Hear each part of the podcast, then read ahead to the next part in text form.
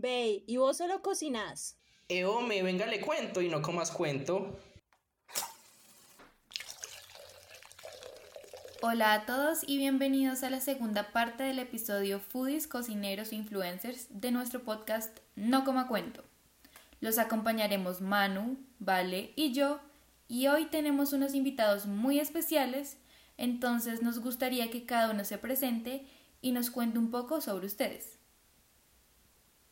Em, yo soy Valeria Leguizamón, tengo 22 años, estudio diseño industrial y pues por ahora estoy iniciando mis primeros pasos siendo foodie. Gracias por la invitación. Eh, yo soy Camilo Barragán, soy estudiante de gastronomía de séptimo semestre. Soy apasionada por la cocina, tengo varios emprendimientos como en una charcutería, hago eventos a casas. También soy cocinero pastelero, eh, me gusta mucho y y, me apasiona demasiado comer y cocinar. Bueno, yo soy Valentina Hernández. Hace aproximadamente tres años estoy trabajando en redes sociales.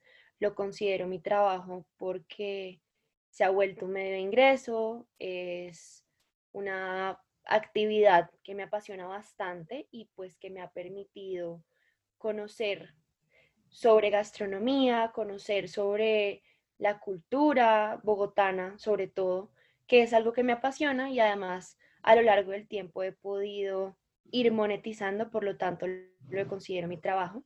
Salgo en Instagram como Valblogs y dentro de ese contenido también hago contenido feminista, contenido eh, político, si así se quiere, porque creo que no son cosas que, que están distanciadas. Soy también estudiante de Derecho, voy en mi último semestre y hago doble conciencia política en la Universidad de los Andes. Ya este es mi último semestre, como te menciono, y tengo como proyecto de vida dedicarme al sector cultural. Es algo que me apasiona bastante y que igual creo que puedo combinar todo lo que trabajo en mi vida día a día. Entonces, las redes sociales, el derecho, la ciencia política y el activismo político. Bueno, para comenzar nos gustaría saber cómo definen ustedes sus papeles en las redes sociales.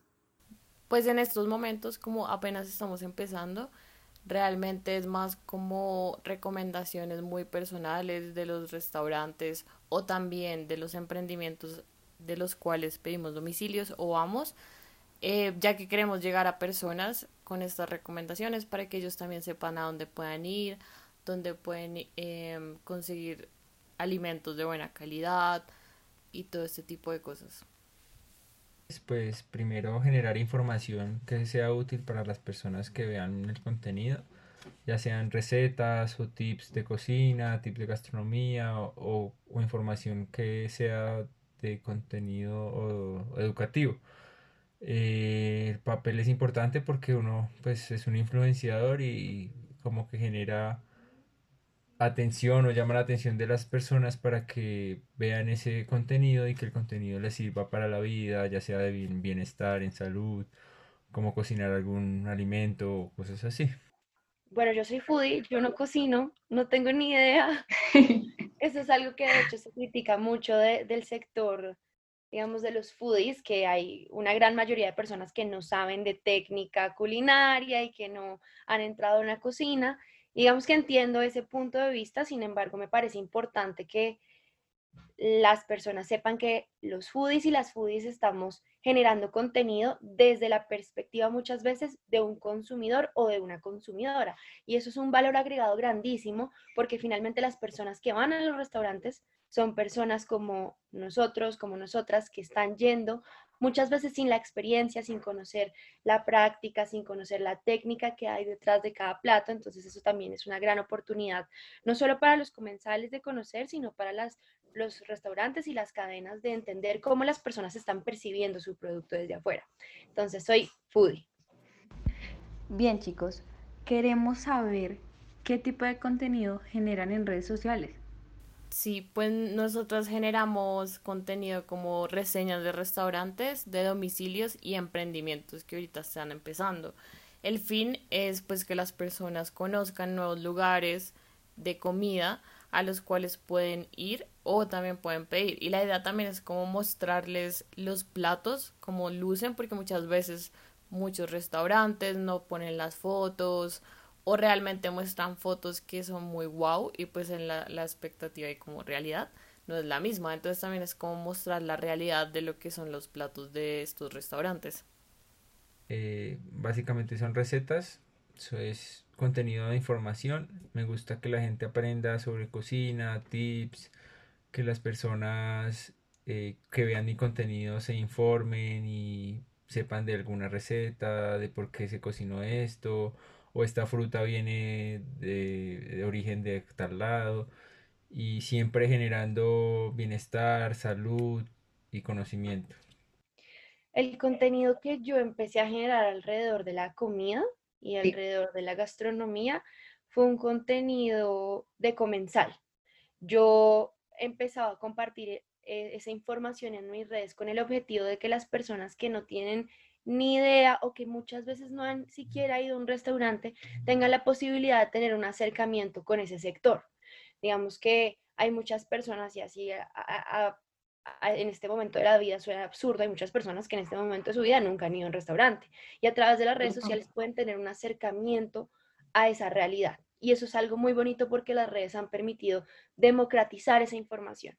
Entonces mi contenido es un contenido que busca compartirle a las personas esa experiencia, contar desde, desde la experiencia de un comensal, cómo es ese acercamiento a la gastronomía, sobre todo una oferta como la de Bogotá, que es tan amplia, tan abierta, con tantas opciones, con una gran variedad.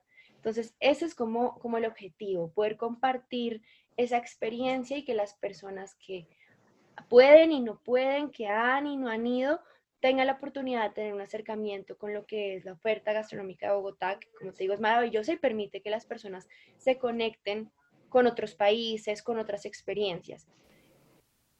Entonces, Camilo y Valeria, ¿qué es lo que ustedes consideran más importante al momento de hacer un post? Es importante primero que la información sea veraz y, y sea útil y genere como ese contenido educativo. Que la información que nos suba pues sea llamativa y que esté en auge como en estos tiempos y que esté relacionada como con factores sociales, económicos y que las personas se, se enteren como también de lo que está pasando en el medio y en el gremio. Y más que todo, pues si uno sube unas recetas que tengan como contenido social también, porque viene esta receta de dónde viene y como apoyar esa parte como detrás de solo ingredientes o solo una receta. Pues realmente lo más importante para nosotras en un post es la foto. Porque pues en la foto tú puedes ver que si se ve bien y que se pueda ver, como te dije anteriormente, como lo más real posible.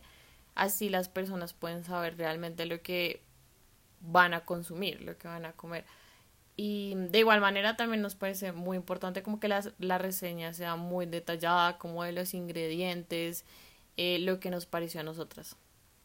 Listo chicos, y nos gustaría saber para todos ustedes qué es un foodie. Para mí es una persona que tiene activa una red social y que habla como 100% de comida. Me parece muy importante que no sea como mezclar como la vida personal, la comida y otro tipo de cosas, sino que realmente se dedique solo a hablar de comida y pues que sea como ya sean como recetas, reseñas o recomendaciones. Pues básicamente es alguien que conoce sobre la comida, sobre la gastronomía y sobre el buen comer y es un amante del buen comer pero con un sentido de fondo, no solo comer por comer, sino que tiene también un papel importante porque va a recomendar un plato, va a recomendar un restaurante o va a recomendar, no sé, una cultura porque comen esto, porque comen lo otro.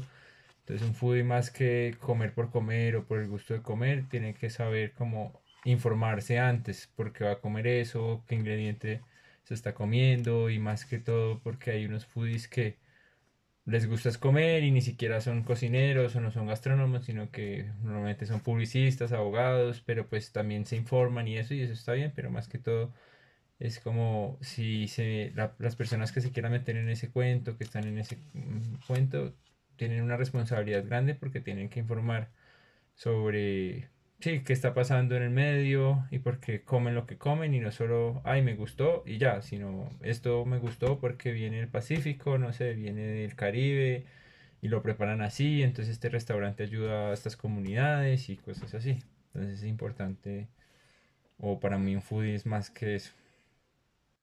Para mí un foodie es una persona que a través de su contenido en redes sociales o a través de un medio de comunicación comparte su experiencia alrededor de la gastronomía. Entonces, sí, una persona que a través de un medio de comunicación que puede no ser incluso una red social, sea un periódico, una revista, comparte sus experiencias gastronómicas, si así se quiere, o sus experiencias alrededor de una mesa, a través de una cocina. Entonces nos gustaría saber qué retos tiene una persona que se considera foodie. Pues yo creo que uno de los retos en estos momentos es como ser el lo más sincero posible, como 100% sincero en las reseñas, porque muchas veces a uno le da como miedo publicar algo malo. Si tú te das cuenta, muchos foodies solo suben como cosas buenas, realmente no suben, muy poco suben una receta, una reseña mala. Pero entonces yo creo que ese es como uno de los retos y como no quedar mal frente a los restaurantes de los cuales tú estás haciendo la reseña. Entonces, como dicen, no quedar mal te limita a subir muchas cosas, porque tú no vas a subir como algo que no te gustó, ¿sí me entiendes? Una persona que se considere foodie tiene muchos retos porque primero tiene que informarse muy bien, segundo tiene que buscar que está en auge también y todo con un sentido de trasfondo, tanto generando información, tanto generando conocimiento, tanto no simplemente el foodie es el que va a comer por comer, sino que hay un trasfondo detrás de, de eso. Otro reto es que a pesar de que hay muchas, pues, mucha competencia, él tiene que enfocarse en, dar a conocer como la buena comida y siempre generar comentarios buenos para que los restaurantes mejoren y no con el fin de destruir un restaurante, la imagen de una persona, sino que siempre con el fin de que la persona mejore, ya que nosotros tenemos el conocimiento y podemos ayudarlos en eso. Y ahora para ti, Val, Queremos saber si crees que los foodies tienen una responsabilidad con su labor.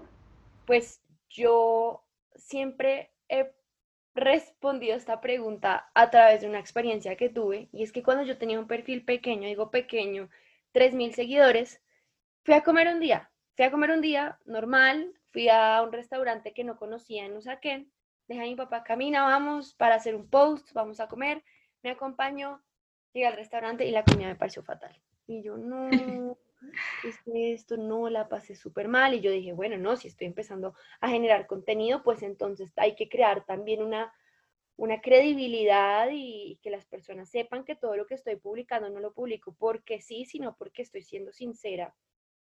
Y publiqué como, oigan, tuve esta experiencia, me fue súper mal, eh, la comida estaba así, así, así, yo dejé ese comentario ahí, dije, tengo 3.000 seguidores, ¿quién le va a prestar atención a mi perfil? Puedo decir lo que se me dé la gana y no va a tener nada, ninguna repercusión grave. El caso es que a la semana me llaman por teléfono y me dicen, hola Valentina, te estamos llamando al restaurante tal, leímos tu comentario en redes sociales, queremos saber qué pasó y yo, quedé fría, pero pues nada, normal, yo dije, normal, le empecé a contar.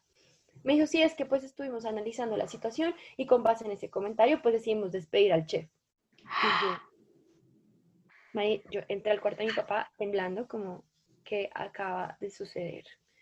Yo no, y te queremos invitar a ti y a toda tu familia a que vengan y vuelvan a probar la experiencia. Y yo,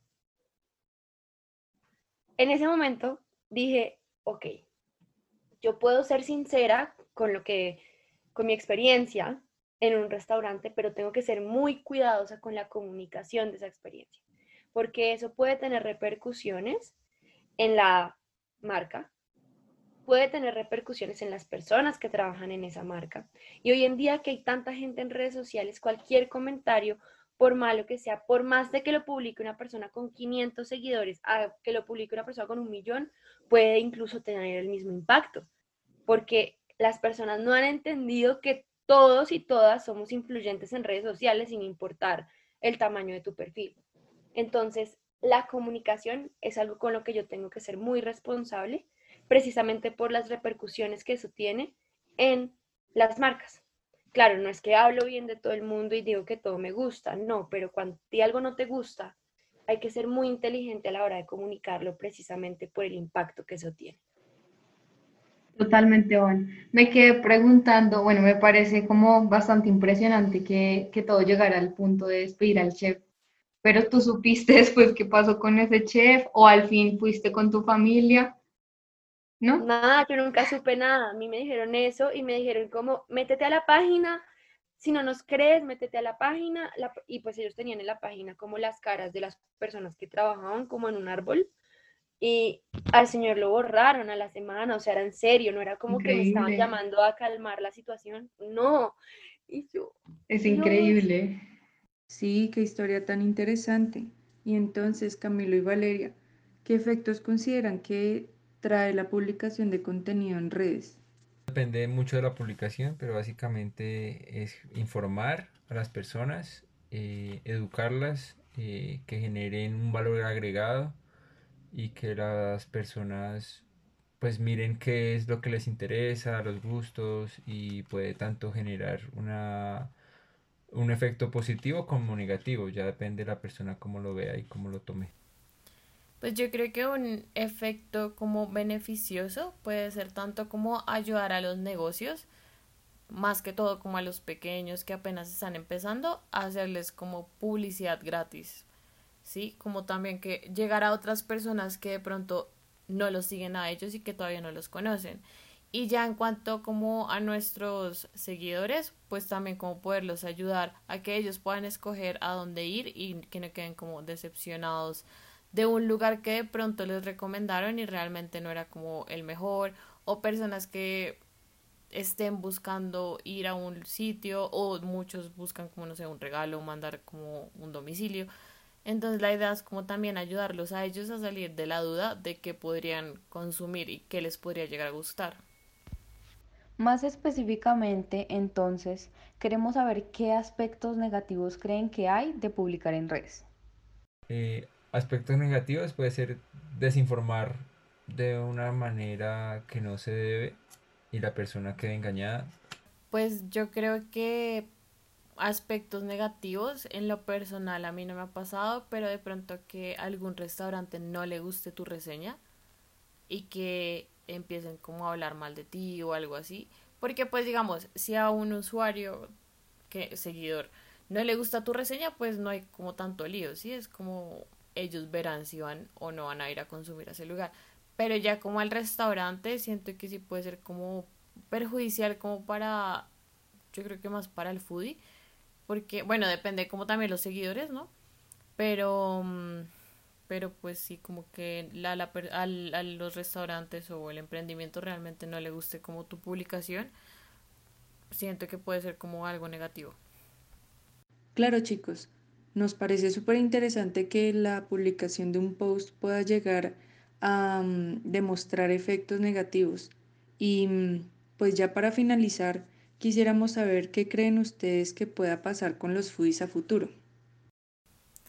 Pues yo creo que hoy en día están aumentando mucho como las personas que son realmente amantes de la comida, como empezar a compartir ese gusto con los demás. Ese sería como, yo creo, como un corto plazo que están aumentando. Pero yo creo que a futuro, no sé, pues de pronto también teniendo en cuenta como todo lo de la cuarentena y esto es un poco difícil también, pues puede recomendar, digamos, como de lugares si realmente no puedes salir tanto a esos lugares. Igual están los domicilios, pero hay algo de los domicilios y es que, digamos, los domicilios no te llega la comida como te la servirían en un restaurante, ya sea como en físicamente puede llegar revuelta o muchas veces puede llegar fría. Entonces, eso cambia mucho la perspectiva de la reseña. Entonces, siento que eso también es un aspecto negativo que no lo dije, tal vez, que si tú tomas la foto de un domicilio, de hecho eh, conozco como algunas personas que son foodies y no les gusta mucho subir como de domicilios precisamente por eso, porque tú no sabes cómo en qué estado te va a llegar el alimento. Entonces, pues teniendo en cuenta que ahorita se, todo se está moviendo mucho por domicilios, pues por la situación en la que estamos viviendo, siento que no van a poder surgir como foodies de calidad sin poder ir a los lugares, como a poder probarlo, desde que sí, como fresco y que esté bien presentado. Pues realmente van a quedar unos pocos, los que realmente hagan esto con amor, con pasión y sientan que es una responsabilidad grande donde informan al público contenido de gran importancia y en realidad eh, puede que uno se dedique a otras cosas, pero realmente los que hacen esto o lo ven como una profesión son los que realmente van a quedar. Si me preguntas a mí en mi perfil, mi audiencia en la pandemia cayó 400 seguidores. O sea, 400 personas me dejaron de seguir. La razón, pues claramente yo no estaba publicando nada de comida porque pues escasamente pedía domicilio, pues yo no podía salir a restaurantes porque no habían restaurantes. Entonces la gente, en su mayoría la gente que está en mi comunidad es gente interesada en el tema de la gastronomía y yo no podía ofrecer eso en ese momento. No podía ofrecerlo. Al principio me sentía mal porque yo decía, pucha, hay un montón de gente que no puede comer, como que se quedó sin trabajo y su familia no está comiendo y yo sacando acá un montón de domicilios, comida por todas partes, me empecé a sentir mal por eso. Entonces dijeron, corto completamente el contenido de comida o escasamente hablo de eso y me enfoco en otras cosas mientras la pandemia, pero es que la pandemia, bueno, la pandemia está todavía, pero la cuarentena duró seis meses, o sea, fue algo absurdo.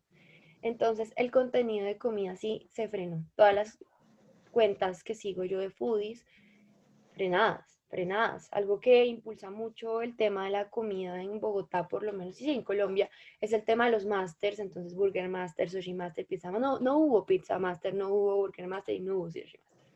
Entonces, eso también es algo que a mí, mi perfil lo impulsa mucho, pero no tenía de dónde hablar porque no hubo. Entonces, eso por lo menos en la pandemia afectó mucho a la gente que genera contenido porque lo frenó, porque no se podía. Ahorita lo que te digo, hay propuestas muy interesantes de gente que está volviendo a salir y reportando lo que hace. Hay mucha gente que está interesada en salir a comer en este momento. Hay mucha gente interesada en retomar su vida y parte de retomar su vida es la posibilidad de ir a un restaurante. Es como lo más básico que damos por sentado, pero que pues todo el mundo hace. Todo el mundo va así sea a comerse una paleta a la esquina, pero la gente sale de su casa a comer. Entonces, creo que en la cuarentena y pues supongo que en las restricciones que van a seguir habiendo no solo en Colombia, sino en el mundo, se va a ver afectado el sector en general, no solo los juicios, sino el sector en general. Pero en la medida en que la gente pueda volver a retomar su libertad y salir, pues va a ser un excelente momento para los foodies porque es como, hey, todo el mundo está mirando a dónde ir a comer, porque llevábamos no sé cuánto tiempo sin salir.